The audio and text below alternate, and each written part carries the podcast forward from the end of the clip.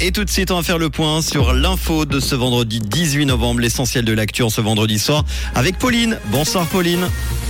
Bonsoir à tous. 700 000 personnes sont touchées par de l'eau contenant des résidus de chlorothalonil en Suisse. Genève donne des millions pour aider vous et le Valais et un ciel couvert demain matin.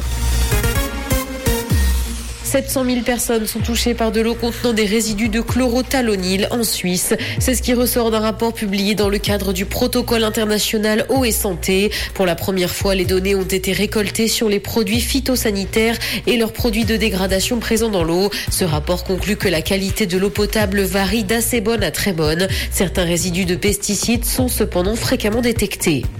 Genève donne des millions pour aider Vaud et le Valais. La Confédération a publié la liste des cantons riches qui paieront pour les cantons pauvres en 2023 et le canton du Bout du Lac est le seul donateur roman.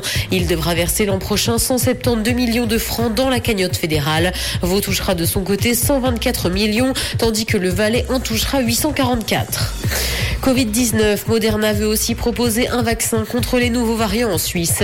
Le laboratoire pharmaceutique souhaite mettre sur le marché une nouvelle version de son vaccin spécialement contre les variants d'Omicron. Swiss Medic a rappelé aujourd'hui que chaque modification de vaccin peut avoir des conséquences sur la sécurité, l'efficacité et la qualité de ce dernier, raison pour laquelle les données scientifiques sont soigneusement étudiées.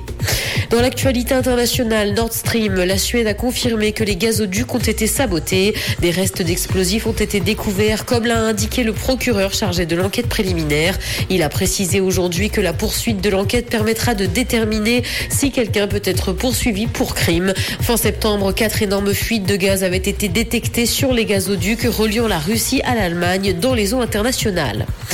Face à la crise économique, Amazon se met également à licencier. La plateforme devrait se séparer de 10 000 employés. Si le patron du groupe n'a pas confirmé ce chiffre, il a cependant précisé que le processus avait débuté mercredi. Il explique que l'économie reste dans une situation compliquée alors que la firme a rapidement embauché ces dernières années. Les premières équipes concernées par le licenciement sont celles qui s'occupent des appareils électroniques de la marque. Série, Hélène Pompeo a annoncé son départ de Grey's Anatomy. La comédienne figure de la série depuis deux décennies maintenant va tirer sa révérence en février prochain. Elle continuera cependant de faire des apparitions ponctuelles. L'actrice restera également productrice exécutive de la série et continuera d'assurer la narration des épisodes en voix off. Le ciel sera très nuageux demain matin, mais le temps restera sec. Côté température, le mercure affichera 3 degrés à Nyon et Yverdon, ainsi que 4 à Lausanne et Palinges. Bonne soirée à tous sur Rouge. C'était la météo, c'est Rouge.